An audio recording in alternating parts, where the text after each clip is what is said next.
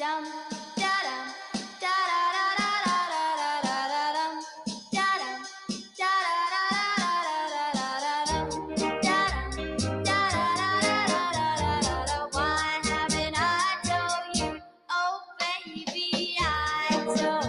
て、今回も始まりました。データフライデーです。皆さん、お元気でしょうか？青木でございます。えー、オープニングはですね、皆さんにも聞きなじみのある曲かなと思います。リンダ・スコット、I've Told Every Little Star という曲なんですけどね。やっぱあの、音楽ってすごいなと思うのは、あるこの音楽を聴くと、まあ、特定の番組だったりとか、特定の、なんだろうな、シーンだったり、まあ、いろんな私たちの記憶と自動的に結びつく瞬間ってあると思うんですけれども、えーこれも一つですよね。多分、えーまあ、番組を見たことがある、テレビ番組ね、テレビ番組を見たことがある人は、えーまあ、TBS 系で放送されているマツコの知らない世界という番組で使われているのがこの曲なんですけど、この曲の存在は、まあ、誰が歌っていて何ていう曲だなんてのは、まあ、気にしたことなかったと思うんですけど、でもこれを聞くと、ああのね、マツコが出てる、あのテレビ番組だって私たちの記憶が呼び起こされる。いやー、素晴らしいもんですよね。えーなんかね、この間テレビかなんか、ラジオだったかな、インターネットの記事だったか忘れましたが、やっぱり人間の脳ってのはいろいろまあ複雑回帰にできているんですけれど、そのいろんな感覚ってありますでしょ？まあ、五、5つ五感って言われるような、えー触覚とか視覚、嗅覚、あと味覚、あと聴覚、聞くですよね。で、これで、その、見ると聞くっていうのは騙せるということらしいんですね。見ると聞く。つまり見ているもの、まあ目の錯覚っていうのはもちろんあるし、まあ聴覚も騙せるっていうことなんで、あの、なんだろうな、まあ聞こえてないものは聞こえたりとか、わかりませんけど。で、それ以外の味覚とか嗅覚、これをですね、他人と共有するというのが人間関係を作っていく上では非常に重要だというのをおっしゃっている方だったか、おっしゃっている記事だったか、まあそれを見ました。あともう一個なんだ。視覚と聴覚が騙せて、あ、触覚か。触る。まあこれまたきっと大事な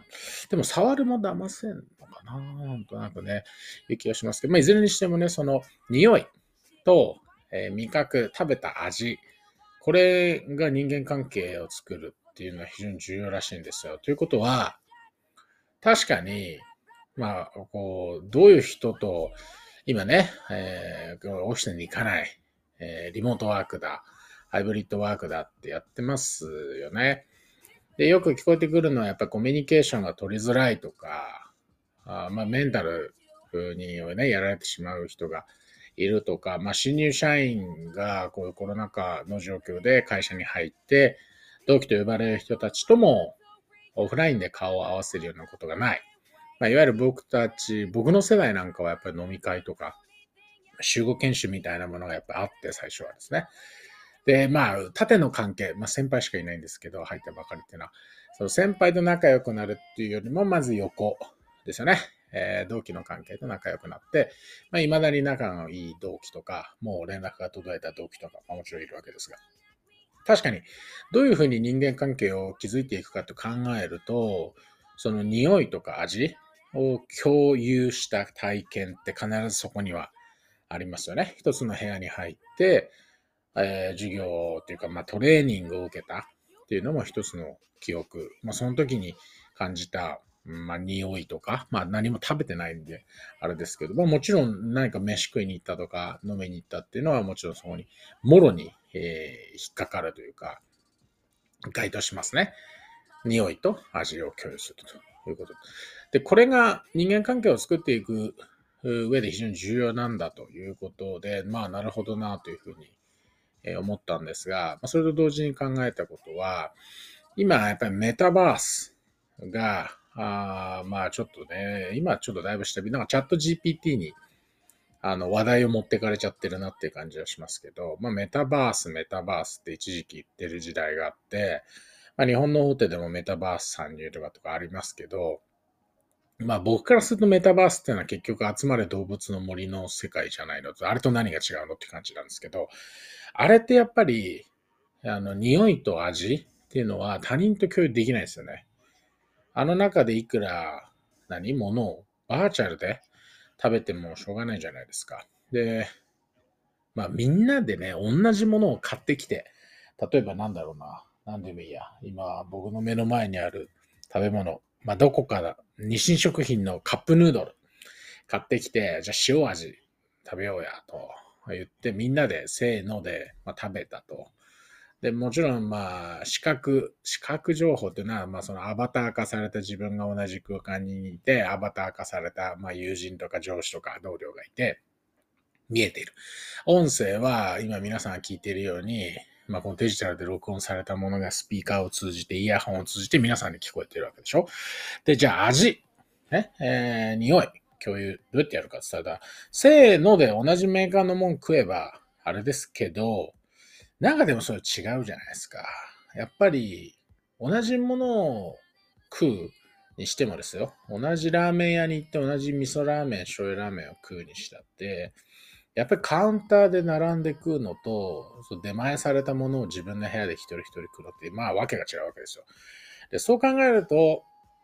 やっぱりあの、アバターで構成される、まあ、仮想空間、仮想現実みたいなところっていうのは、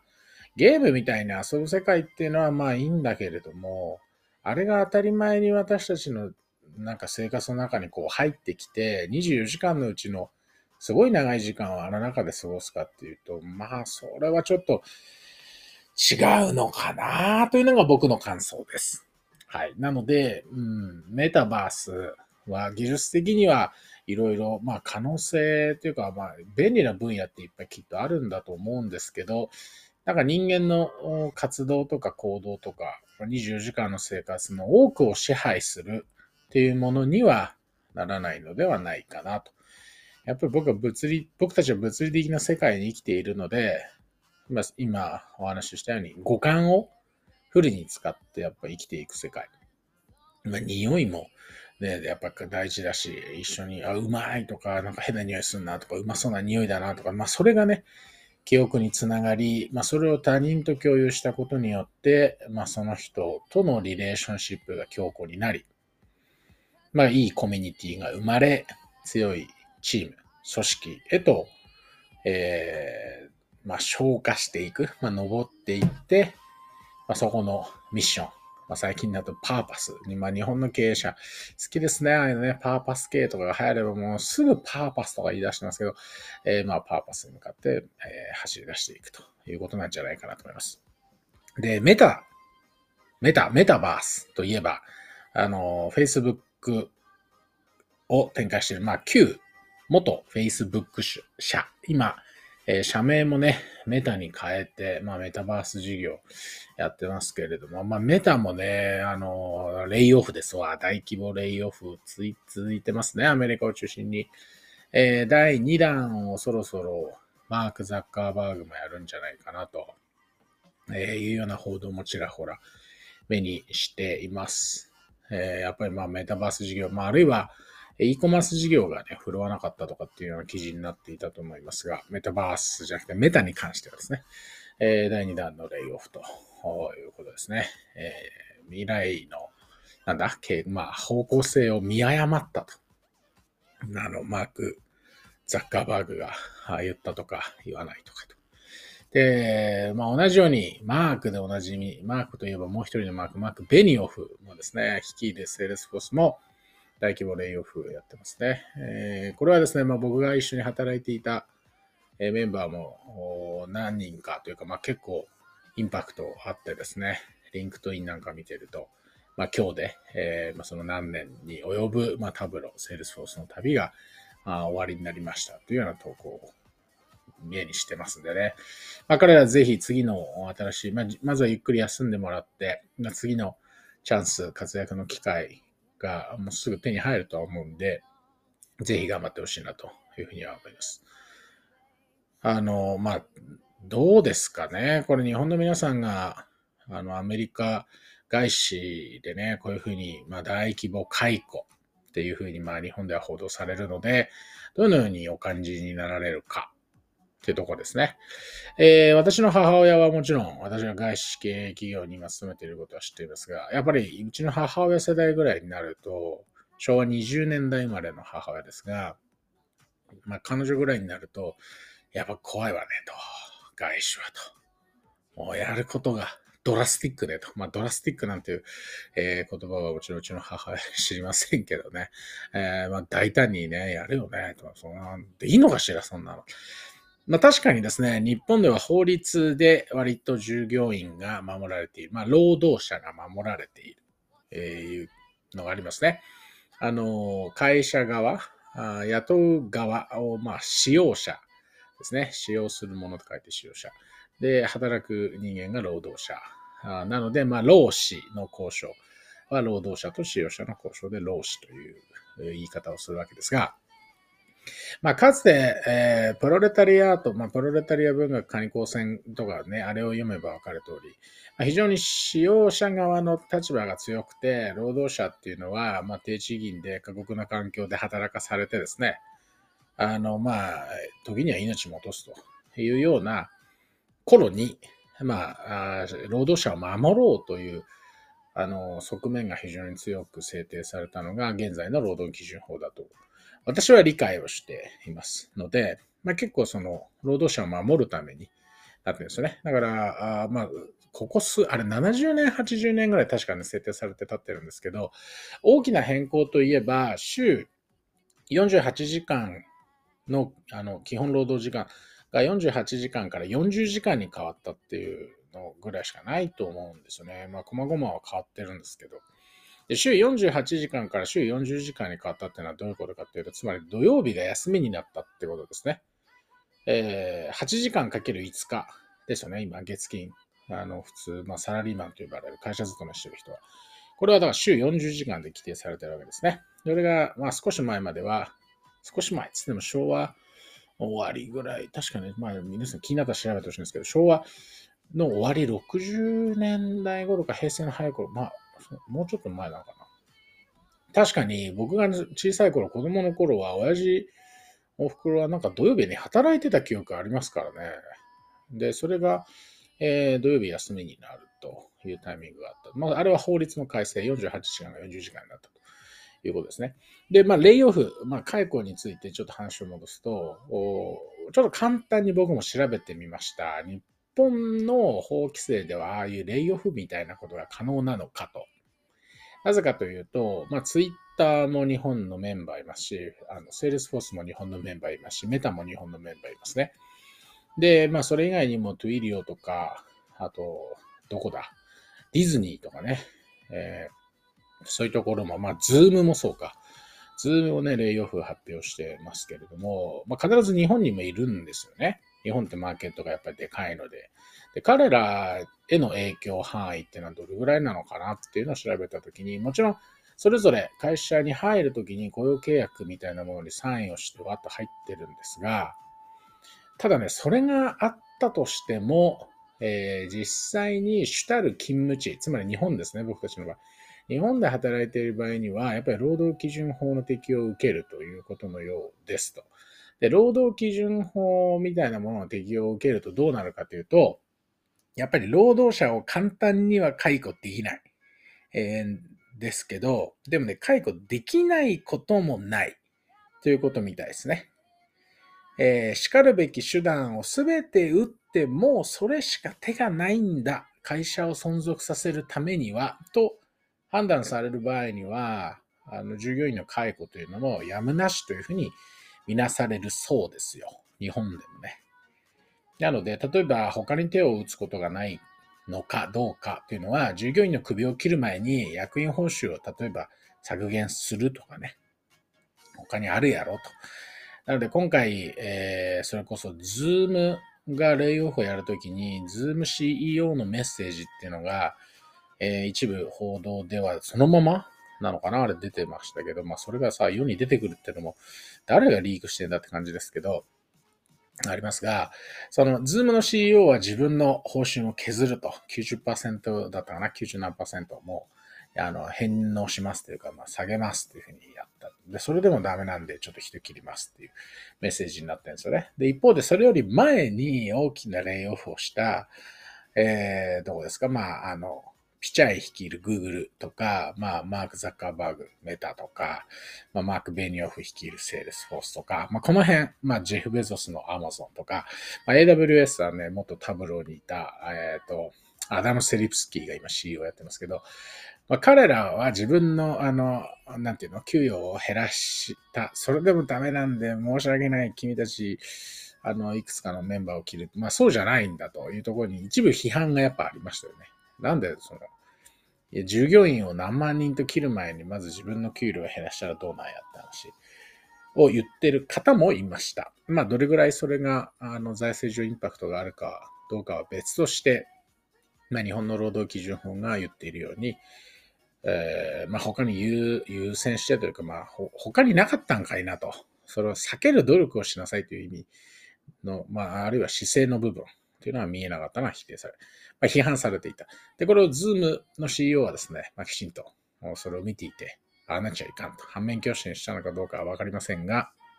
しっかり自分の報酬も減額、えー、それ以外の役員も減額をしてですね、ただし、えー、それでも、えー、良くないんで、えー、ちょっと、まあ、レイオフしますということになったということですよ。で、まあ、あの、まあ、日本はそういう状況なんですが、まあ、実際にはですね、自主退職というような形をうまく取らせるんだろうな、というふうにやるので、まあ、いきなりバーン、解雇バーンっていうのは、あの、ハラスメント系、セクシャルハラスメント、パワーハラスメント、なんちゃらハラスメントに、まあ、該当するような事案がない限りは、えー、そんなバツッとはいかないと思いますけど、まあ、いろいろ、こういうね、パッケージと呼ばれる何ヶ月分の給与をえー、用意したんで、申し訳ないけどっていう形で分かりました。じゃあ自分も、そう言われてまでね、この会社に 残ってていいかっていうのも多分あるんで、あの、まあ、他へ行くっていう形になるでしょうね。で、まあ、このレイオフ自体は今、米国のまあ不景気というか、あの、まあ、多分、不景気だから切ってるというよりかは、まあ、これからもう一回ね、こう景気がぐっと戻ってくる、上向いてくるときに向けた、なんか助走みたいな感じなのかなとも思っていますが、まあ、そのレイオフの動きなんですが、まあ、これをどう見るかですね。えー、少し前、日本の給与が上がらないというのが、まあ、先進国、まあ、OECD 調べとか、まあ、OECD 加盟国とか、あまあ、G7 とか G8 とか、ああいうところと比較して日本の給料はもうここ何十年で上がってないんだと。あまあ、折れ線グラフみたいなのを出してですね、他の国は見てください。こんな上がってる日本だけ上がらない。まあ、そういうのに出てました。で、これに対して、えー、まあなんで日本が上がってるのまあもちろんあるんですけど、その逆の側面というかね、えー、違う数字を持ち出してきてカウンターを打っていたのが杉村太蔵さんですね。杉村太蔵さん何って言ってたかっていうと、いや、失業率っていうのを見なきゃいけないと。で失業率っていうのは、あの、日本はすごく低く抑えられている。つまり、えー、給与は上がらないが、まあ、給与はそこそこもらえる、かつ、仕事をいきなりクビになることがない日本と、ガンガン給料上がっていってます。給料水準高いです。まあ、それに伴い物価ももちろん高いんですけどね。かつ、給与高いけど、バツンといきなりね、この会社都合でクビになる。もう、あの、いきなり、あれ、本当いきなりですからね、アメリカの人たちってメール一通来て、まあ、すぐ会社のシステムにアクセスできなくなって、で、えー、みたいなね。あの、本当そういう、もう来月末でとか今月末でとかそういうレベルじゃないんで、まあ、どっちがいいかって話を杉村太蔵さんはしてたわけですよ。で、確かにそれは、二面性っていうか、両側面、まあ、もっと違うあの側面もあるかもしれませんが、まあ、両方で伝えなきゃいけないですよね。あの、一方で、いや、日本だけ、ほら、見てください。こんなに給与水準が上がってないっていうふうのを語るだけだと、結局それはなんだ、なんだ政府が悪いんだみたいなね、まあ、まあ、方向性にわーっとこう、えー、議論が持っていかれて、イノベーションが起きないとか、失われた何十年だとかってなるわけですけど、一方でやっぱり違う数字を見れば、いや、ここの部分は、すごくいいと。例えば、あの、ここまで義務教育をかなり高い、なんて言うんだろうな、子供のカバー率、まあ、ほぼ100%のカバー率で、えー小学校、中学校の教育が受けられるっていう国もなかなかないと思いますし、で、現に私たち、えー平均寿命だって世界で比べてむちゃくちゃ長いでしょ？ってことは、いい食事、割といい環境なわけじゃないですか、世界的に見ても。でかつ犯罪も少ない。まあ今、あの、ルフィを語る、あの、彼らが世間を騒がしていますが、まあそれでも、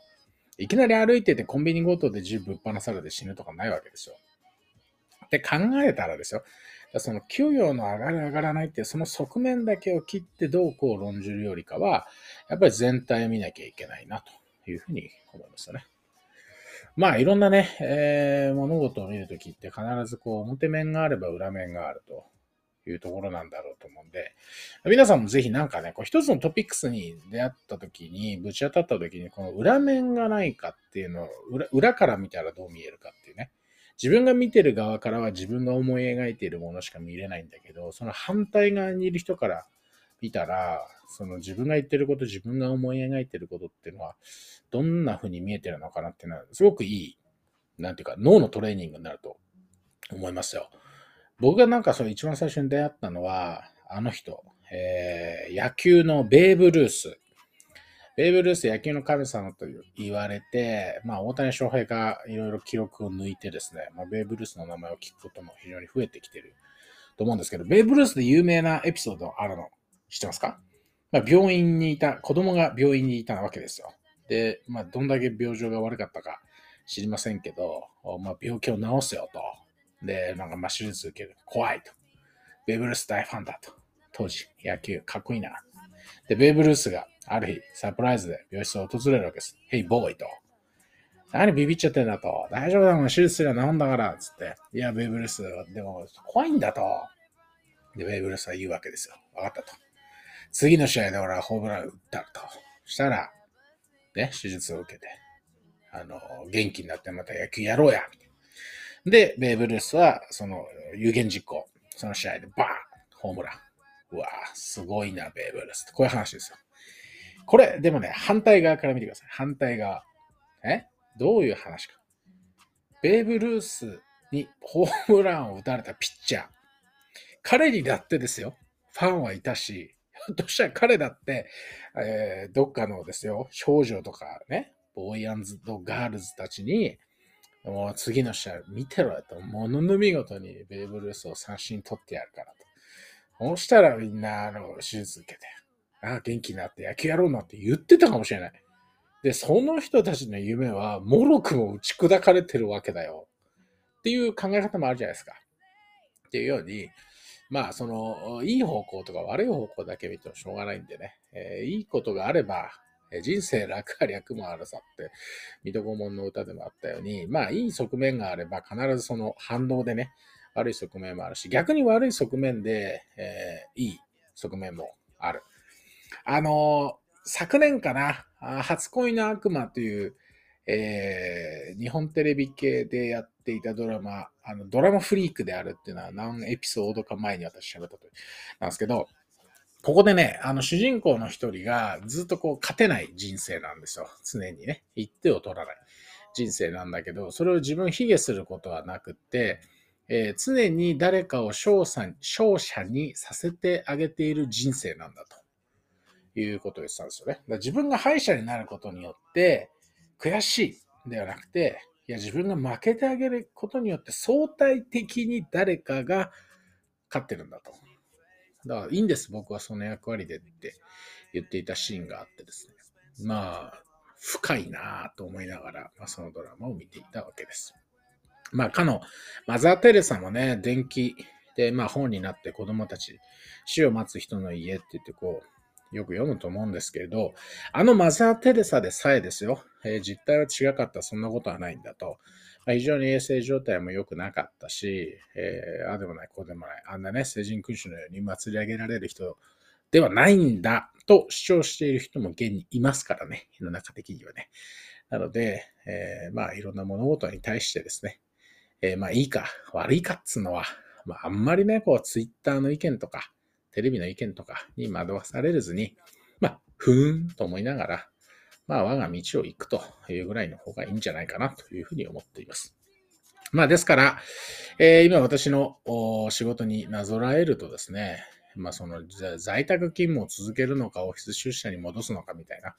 話ありますよね。まあ在宅の頃はあれできてたのになとか、あ、じゃあね、逆か。オフィスの時にはあんなことができていたのが在宅になってできなくなったって、やっぱね、できなくなった方に目が行きがちなんですけど、オフィスに行った時、オフィスに行っていたからこそ発生していたネガティブな事象っていうのも多分ね、いっぱいいっぱいあったはずなんですよ。もう集中したいのに話しかけられるとか、嫌いなやつと顔合わせなきゃいけないとかね。あの、飲み会が嫌いな人はさ、そのお付き合いで飲み会行かなきゃいけないとかさ、あったじゃないですか。でも在宅になってなくなったでしょ？在宅になったらなったら、これやっぱないものねだりで、あの、手にしたものについてはすごくこれ言わないんだけど、いや、ああ、オフィスに行きたい、オフィスに行ったらあんなことがあったな、つって。オフィスに行ったらさ、行ったら嫌なこともあんだって。ね、そういうもんですよ。だから、あーなんだろうな。まあ、白か黒か、まあ、はっきり結論付けずにですね、二項対立論、善か悪かではなく、まあ、中庸ですね。えグレーえという考え方。あまあ、白でも200色安年でってアンミカさんは言うらしいんで、まあ、白だけでもそんなあるということであれば、まあまあ、白に近い黒もあるし、黒に近い白もあるし、まあなんかそういうね、はっきりせずに、まあ、ぼんやりとしたなんか、なんかいいところだけを見て、えーライトサイドだけを生きて、ライトサイドだけを見て生きていくのが一番いいんじゃないかなというふうに思っております。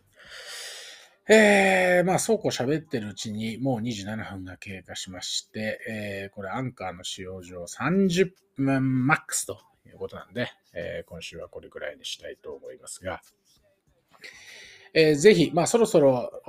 2月にも入って、まだ暖かくなってない、まあちょっと暖かい日もね、ありましたけど、